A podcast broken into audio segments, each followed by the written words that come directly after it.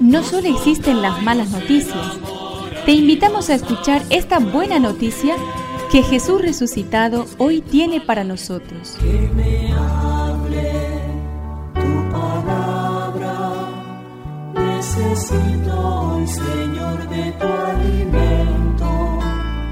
Hoy en todo el mundo se escuchará esta palabra. Lucas 11 del 1 al 4.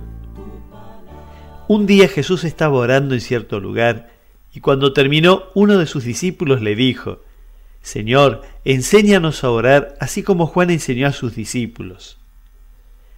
Él les dijo entonces, cuando oren digan, Padre, santificado sea tu nombre, que venga tu reino, danos cada día nuestro pan cotidiano, perdona nuestros pecados, porque también nosotros perdonamos a aquellos que nos ofenden, y no nos dejes caer en la tentación.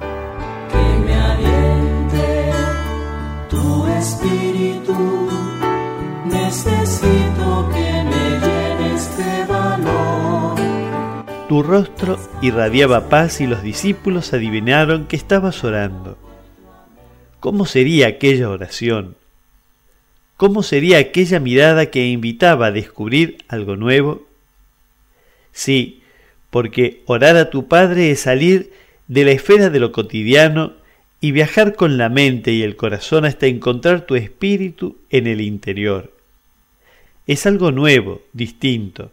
Hay que aprender los modos, hay que aprender a disponerse para orar y gustar a Dios y las cosas de Dios.